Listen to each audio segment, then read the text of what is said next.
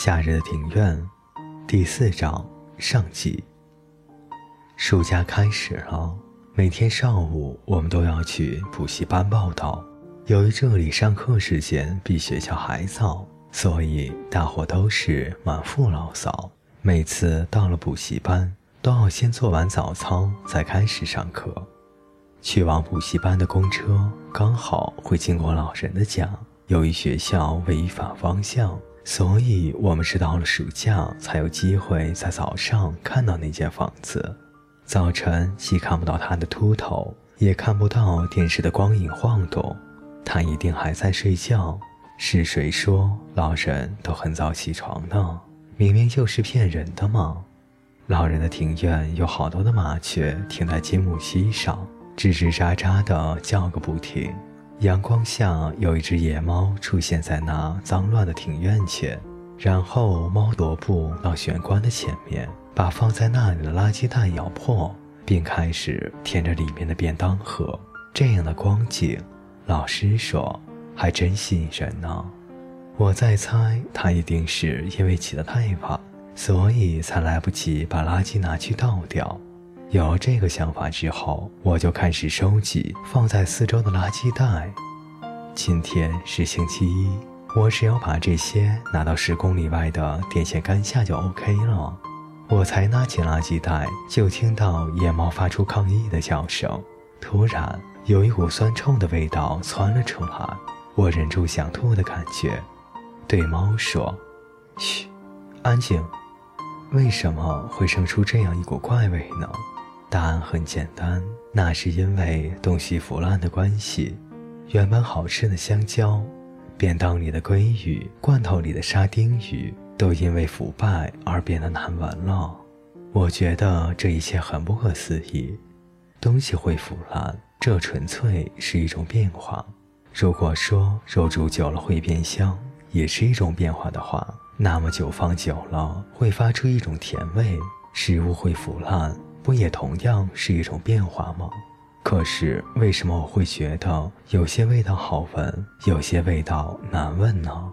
另外，在看待变化的时候，为什么也会有好的变化与坏的变化之分呢？依我看来，我的手脚不断变长就是一个不好的变化。我用力吸一口气，试着把垃圾的味道全吸进去。我简直要吐出来了！就在我热泪盈眶时，我听见有人在叫我：“嗨，木山，你在干嘛？”原来是河边和山下，他们从水泥墙边探出头来。我想把垃圾拿去丢掉。垃圾？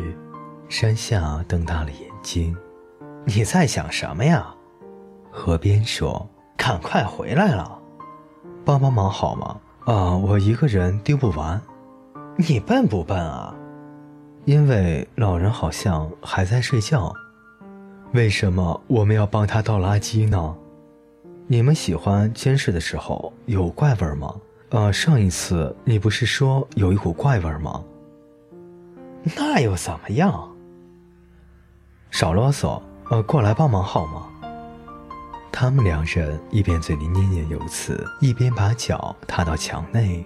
野猫正想离开，却被河边踩了一脚，于是叫了出来：“山下，安静一点。”他们两人魂飞魄散地站在原地。我不管三七二十一，开始把垃圾袋一一传了过去。好臭啊！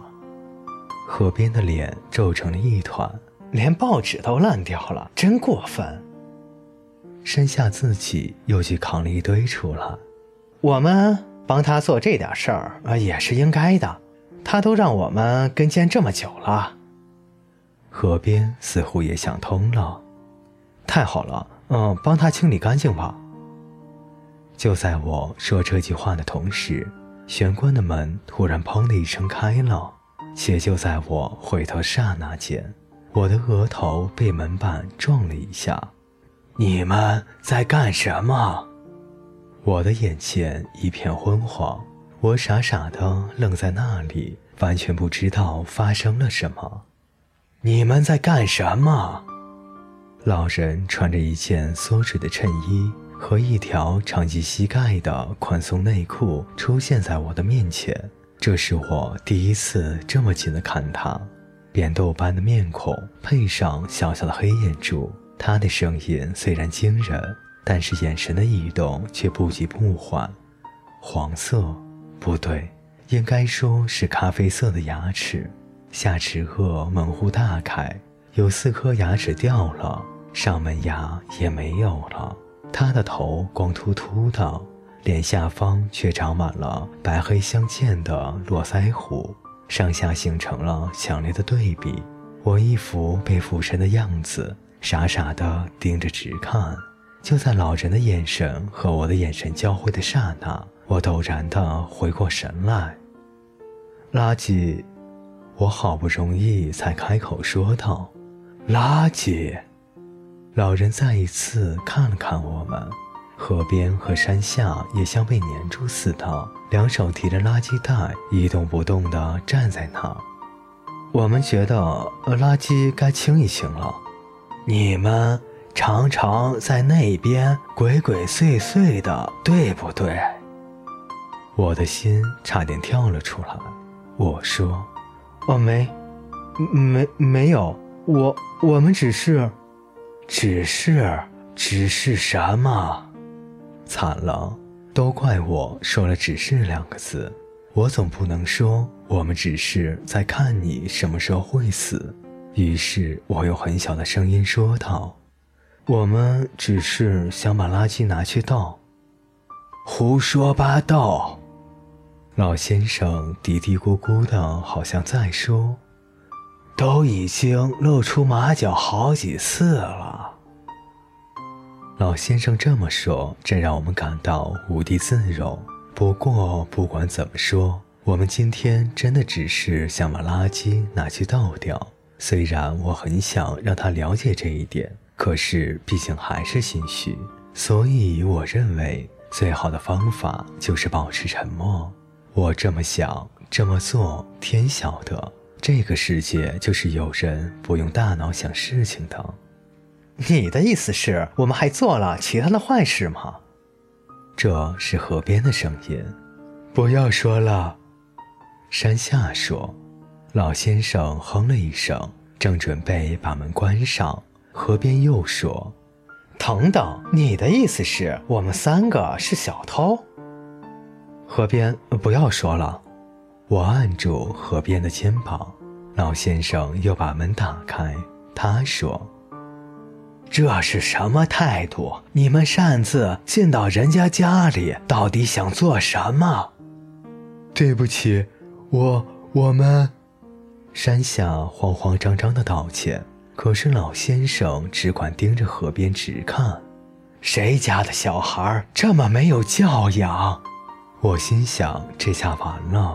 河边最不能忍受人家说他的父母了，果然不出我所料，他又开始晃脚了。我的爸爸，他，我爸爸是消防员，他为了救人死在火里，他很勇敢。老先生砰的一声把门关上。喂，等一下，你听不懂人家说话吗？出来啊！河边对着门大叫。到这种地步，谁都劝不了他。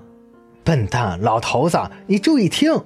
没错，我们是在监视你，因为有人说你快死了，所以我们才监视你。我们一定要看清楚，到时候你是怎么死的。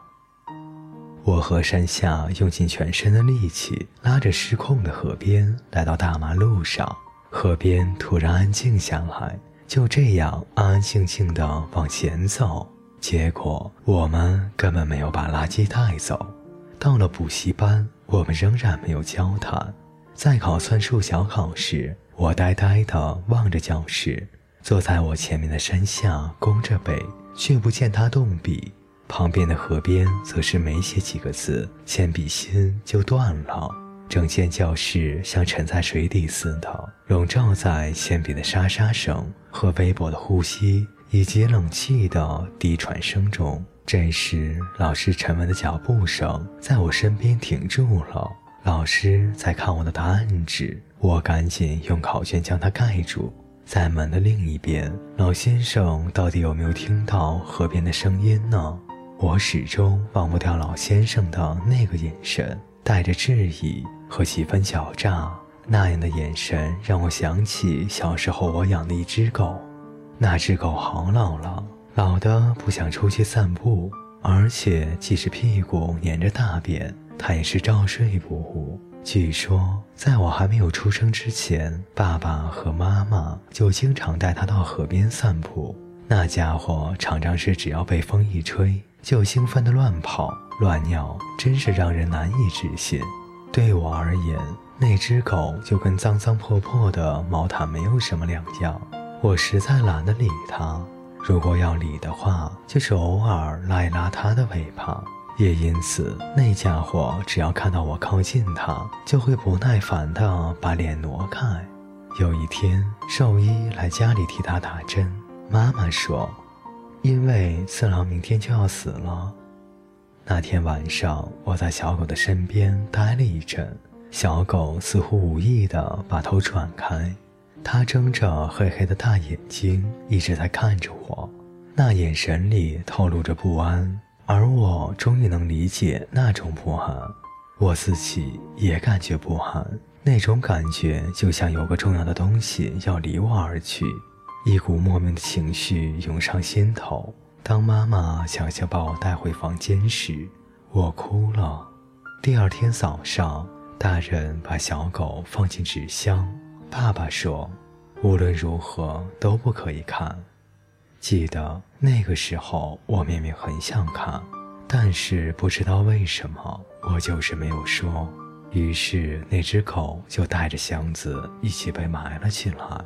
我就是这样，常常错失某些事物，并因而造成自己的不安，而这种不安到现在还常常涌现。尤其只要我一想起那天晚上那只小狗的眼神。